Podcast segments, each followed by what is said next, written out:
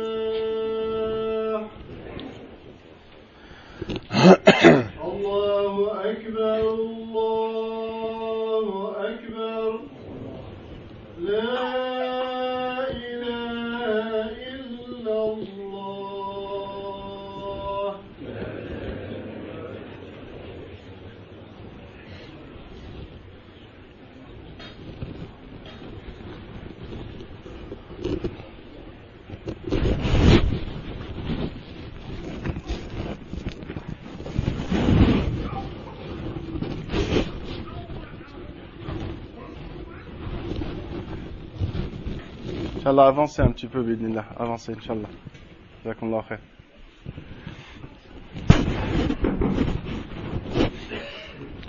الله الحمد لله الحمد لله رب العالمين خلق الانسان في احسن تقويم ومنحه العقل والتفكير واشهد ان لا اله الا الله وحده لا شريك له له الملك وله الحمد وهو على كل شيء قدير. وأشهد أن محمدا عبده ورسوله البشير البشير النذير والسراج المنير صلى الله عليه وعلى آله وصحبه ومن تبع هداه إلى يوم الدين. أما بعد أيها المؤمنون أيها المؤمنون والمؤمنات اتقوا الله تعالى حق التقوى واذكروا نعمة الله عليكم. فقد قال تعالى ولقد كرمنا بني آدم وحملناهم في البر والبحر ورزقناهم من الطيبات وفضلناهم على كثير ممن خلقنا تفضيلا وقال تعالى الله الذي جعل لكم الأرض قرارا والسماء بناء وصوركم فأحسن صوركم ورزقكم من الطيبات. ذلكم الله ربكم. فتبارك الله رب العالمين. وقال تعالى ألم تروا أن الله سخر لكم ما في السماوات وما في الأرض وأسبغ عليكم نعمه وأسبغ عليكم نعمه ظاهرة وباطنة. أيها المسلمون والمسلمات لقد كرم الله هذا الإنسان لقد كرم الله هذا الإنسان وفضله على كثير من مخلوقاته وسخر له ما في السماوات وما في الأرض وحرم الاعتداء وحرم الاعتداء على حياته أو على بدنه أو على ماله أو على ماله أو على ماله بغير حق وحرم الاعتداء على العرض بقذف أو زنا فشرع أحكاما فشرع أحكاما تصون هذا الإنسان فشرع أحكاما تصون هذا الإنسان من هذه الاعتداءات وحرم الاعتداء على أموال الناس فحرم السرقة وحرم الاعتداء على العقل فحرم الخمر. كل ذلك تكريما لهذا الإنسان كل ذلك تكريما لهذا الإنسان وحماية لمقوماته في الحياة ليعيش كريما آمنا مطمئنا وأوجب عليه عبادته. واوجب عليه عبادته وحده لا شريك له ليواصل تكريمه في الدنيا والاخره حين ينعم بجنته وينجو من ناره وينجو من ناره Chers musulmans et chères musulmanes, je vous conseille ainsi qu'à moi-même de craindre Allah subhanahu wa ta'ala comme il se doit et je vous enjoins, je vous enjoins à vous rappeler sans cesse les bienfaits qu'Allah vous donne chaque jour Allah dit, en effet, nous avons honoré le fils d'Adam, nous avons honoré le fils d'Adam et nous les avons transportés sur terre et sur mer, et nous les avons transportés sur terre et sur mer, et nous leur avons octroyé toutes sortes de bonnes choses. Nous leur avons octroyé toutes sortes de bonnes choses, et nous, les avons certes préférés à beaucoup d'autres, beaucoup d'autres êtres que nous avons créés. Et Allah a dit aussi, Allah qui vous a rendu la terre stable, le ciel telle une construction, et vous a façonné de la meilleure façon, et vous a octroyé tant de bienfaits. Ceci est Allah, votre Seigneur. Béni soit-il, le Seigneur de l'univers. Et il dit aussi, ne voyez-vous pas qu'Allah vous a assujetti ce qu'il y a dans les cieux et sur la terre, et a versé sur vous ses bienfaits apparents et cachés? Chers frères et sœurs, sachez qu'Allah nous a, a honorés, a honoré la personne humaine et l'a préférée à beaucoup d'autres créatures. Il l'a créé pour nous, il a créé pour nous tout ce qui se trouve sur la terre et dans le ciel. De même, il a interdit de porter préjudice à la vie humaine, au corps humain ou au bien des personnes en toute impunité. Ainsi, il a interdit le meurtre et le terrorisme. Aussi, il a interdit, subhanah, d'offenser l'honneur de la personne.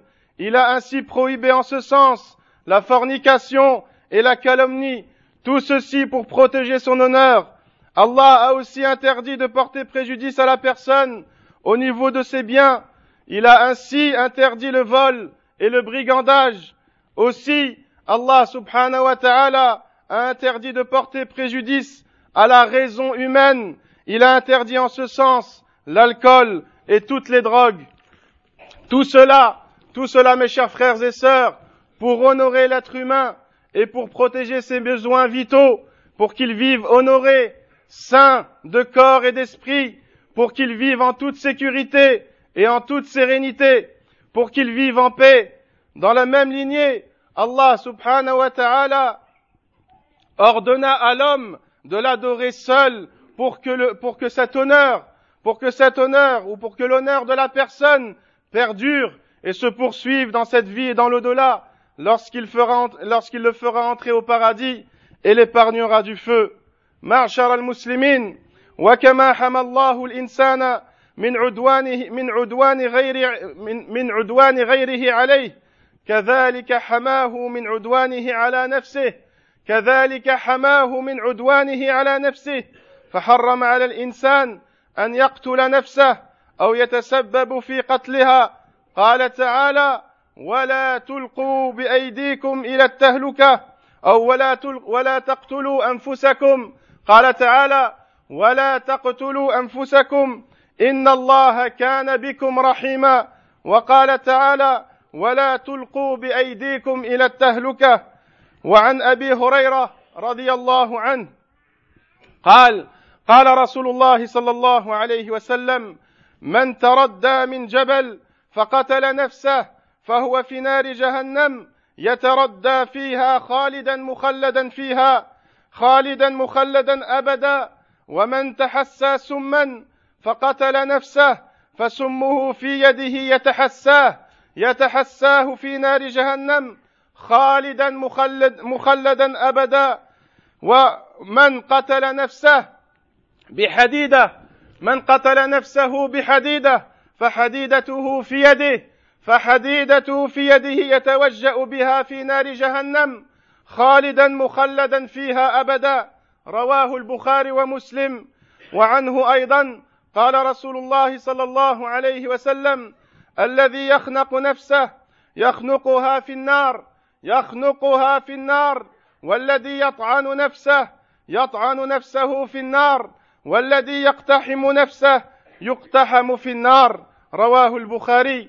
فاتقوا الله يا عباد الله وتدبروا كتاب الله وسنة نبيه صلى الله عليه وسلم. وانظروا كيف اليوم كيف اليوم قلبت قلبت ناس أو قلبت الناس الأمور قلبت الناس الأمور وجعلوا من ينتحر بطلا وشهيدا للإسلام. فكيف يتأتى الإنسان هذا الحكم؟ وقد علم ما قاله النبي صلى الله عليه وسلم عن المنتحر بالتردي أو بالسم أو بحديدة فضلا عمن ينتحر بالنار والعياذ بالله.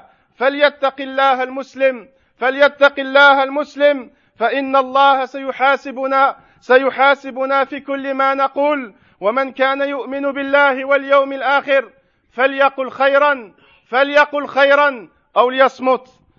Chère communauté musulmane, comme l'islam a protégé l'être humain de tout préjudice qui lui, est, porté par autrui, l'islam a aussi protégé la personne de tout préjudice qu'elle peut porter à elle-même.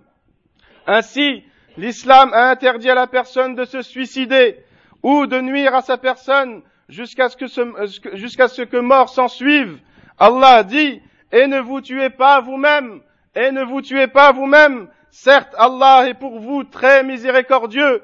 Et Allah dit aussi, et n'entraînez pas votre anéantissement de votre propre main. On trouve dans la sunna prophétique ce hadith rapporté par Al-Bukhari et Muslim, où le prophète sallallahu alayhi wa sallam dit, celui qui se jette d'une montagne, celui qui se jette d'une montagne, il sera dans la géhenne et s'y jettera éternellement. Et celui qui s'empoisonne et se suicide, il empoignera son poison et l'avalera dans la géhenne éternellement. Et celui qui se tue en se tranchant avec un objet aiguisé, il l'empoignera et se tranchera éternellement dans la géhenne. Craignez Allah subhanahu wa ta'ala. Craignez Allah, frères et sœurs, et méditez le Coran et la Sunna. Et remarquez notre éloignement de la Sunna aujourd'hui, où des gens, où des gens rendent ceux qui se suicident comme des héros et des martyrs de l'islam. Leur situation est plus à plaindre qu'à glorifier. Leur situation est plus à plaindre qu'à glorifier. Comment peut-on dire cela alors que le prophète sallallahu alayhi wa sallam nous informe du contraire?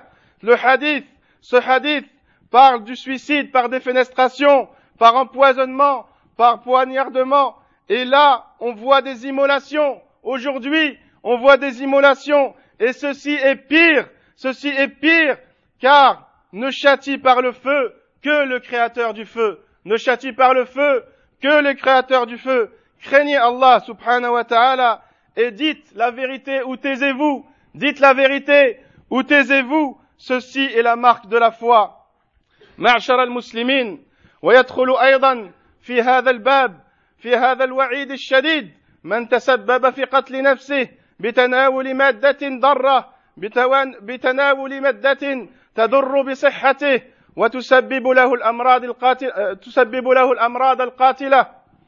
كالذي يشرب الدخان كالذي يشرب الدخان فإن الدخان ثبت ضرره بالتواتر ثبت ضرره بالتواتر والتجربة وبشهادات المختصين في الطب وأن يورث وأنه يورث أمراضا قاتلة. فمن تعاطاه فلا شك فلا شك أنه آثم. فمن تعاطاه فلا شك أنه آثم. ومن مات بسببه فنخشى عليه أنه قاتل لنفسه. فنخشى عليه أنه قاتل لنفسه. فيجب على من على من ابتلي به أن يتوب إلى الله ويستنقذ نفسه من خطره. وكذلك حرم الله الانسان حرم الله على الإنسان أن يعتدي على عقله بتعاطي شيء من المسكرات والمخدرات. فقد لعن رسول الله صلى الله عليه وسلم الخمر وشاربها وساقيها وبائعها وعاصرها وحاملها والمحمولة إليه وآكل ثمنها. وقد قال صلى الله عليه وسلم اجتنبوا الخمر اجتنبوا الخمر. فإنها مفتاح كل شر فإنها مفتاح كل شر والخمر اسم لكل مسكر من أي مادة كانت سواء سمي خمرا أو كحولا أو شرابا روحيا أو غير ذلك أو غير ذلك من الأسماء. فالأسماء لا تغير الحقائق. فعن أبي هريرة أو عفوا فعن أبي مالك الأشعري رضي الله عنه أنه سمع النبي صلى الله عليه وسلم يقول يشرب ناس من أمتي الخمر يشرب ناس من أمتي الخمر يسمونها بغير اسمها يضرب على رؤوسهم بالمعازف والقينات يخسف الله بهم يخسف الله بهم الأرض والعياذ بالله والحديث رواه ابن ماجه. فعلى المسلم ان يتقي الله ويصون نفسه من كل سوء chers frères et sœurs sachez que le châtiment cité dans les hadiths précités concerne aussi celui qui tue sa santé à petit feu celui qui tue sa santé à petit feu en ingérant des substances nocives pour la santé et qui provoquent des maladies incurables et dévastatrices. Donc, celui qui fume, celui qui fume est concerné par les hadiths précités.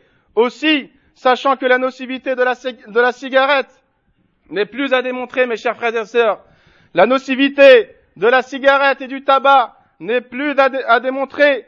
Tous sont d'accord à dire que la cigarette tue. La médecine, la réalité des malades, même les paquets le disent. Même les paquets le disent maintenant. Il n'y a pas de doute que celui qui fume est pécheur, nuit à sa santé, à celle des autres aussi. De quel, donc, celui qui fume, nous craignons sincèrement, sincèrement nous craignons pour qu'il soit, pour qu'il soit concerné par les hadiths du suicide précité, que le fumeur se repente, que le fumeur se repente à Allah subhanahu wa ta'ala, et fasse en sorte d'arrêter au plus vite. Et c'est Allah seul qui vient en aide à celui qui se repent.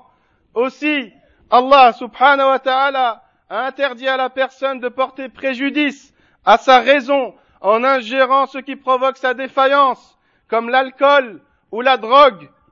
Sachez mes frères et sœurs que le prophète sallallahu alayhi wa sallam a maudit le vin, l'alcool, celui qui le boit, qui le verse aux autres, celui qui le vend, celui qui le presse, le transporte, à qui il est transporté, et celui qui tire profit de sa vente.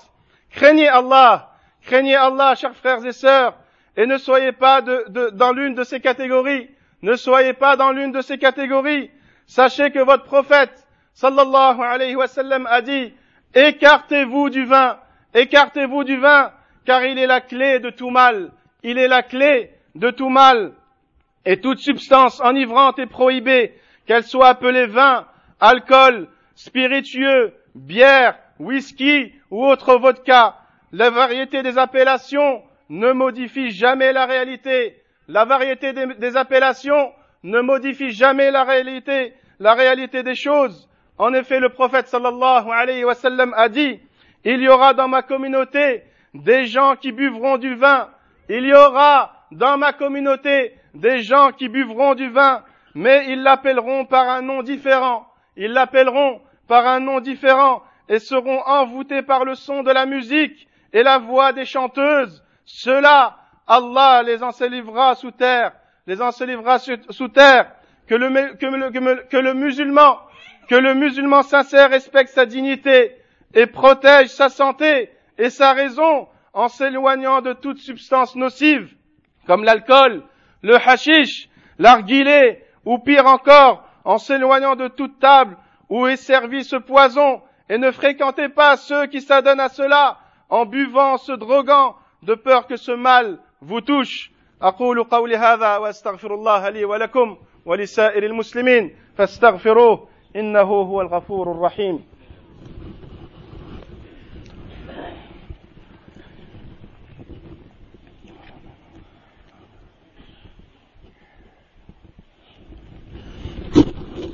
الحمد لله وحده والصلاه والسلام على من لا نبي بعده وأخيرا يا إخواني ويا أخواتي كيف يليق بإنسان مسلم يحب الخير أن يتعاطى ما يفسد عقله وما ما يفسد عقله وما يتعرض لسخط الله وعقوبته؟ فقد قال الإمام فقد قال الإمام ابن القيم رحمه الله تعالى في بيان مفاسد في بيان مفاسد الخمر. قال هي كريهة المذاق هي كريهة المذاق. وهي رجس من عمل الشيطان وتوقع العداوة والبغضاء وتوقع العداوة والبغضاء بين الناس.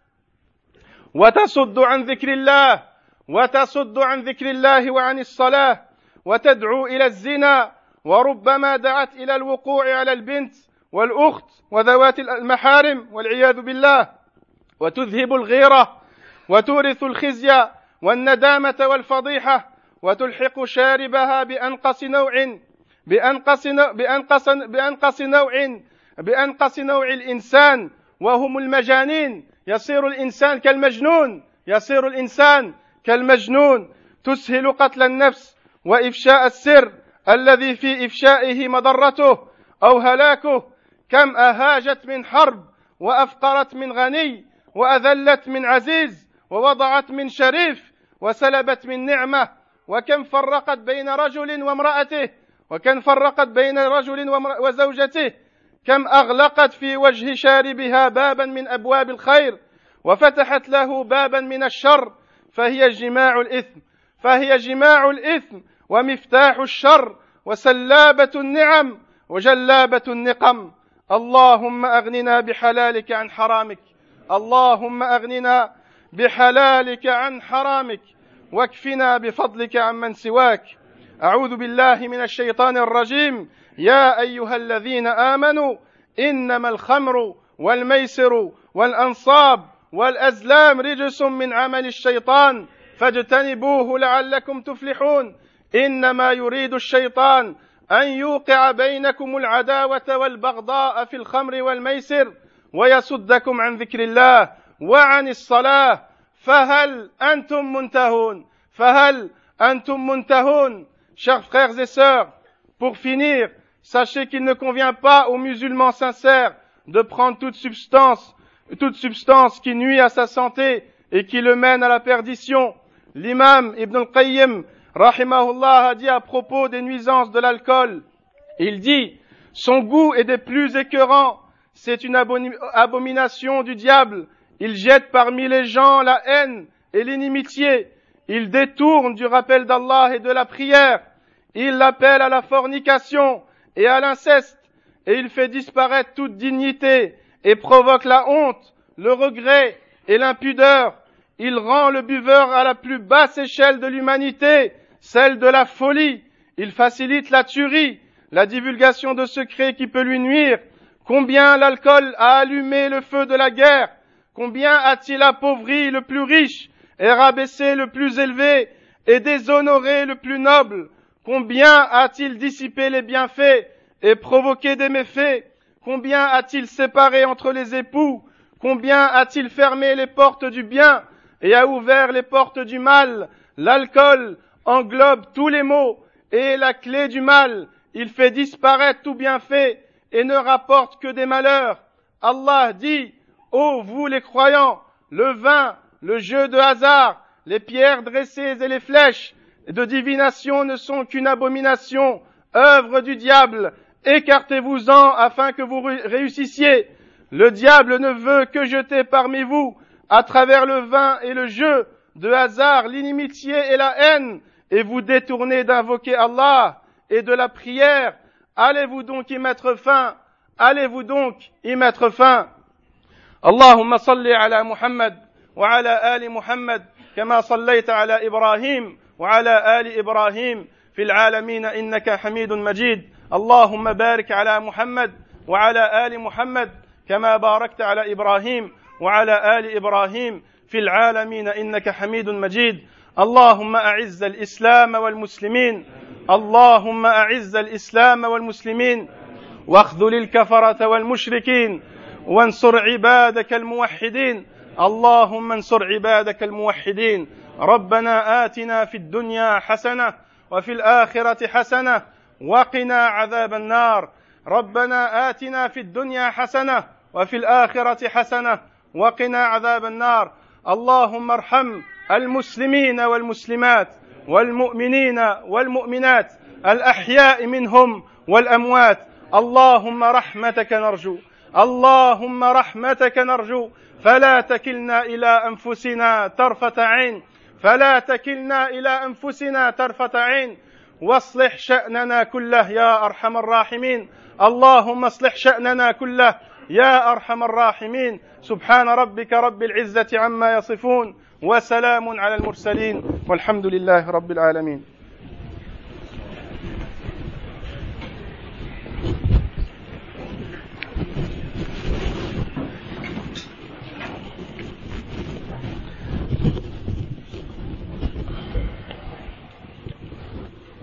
أكبر الله أكبر أشهد أن لا إله إلا الله أشهد أن محمدا رسول الله.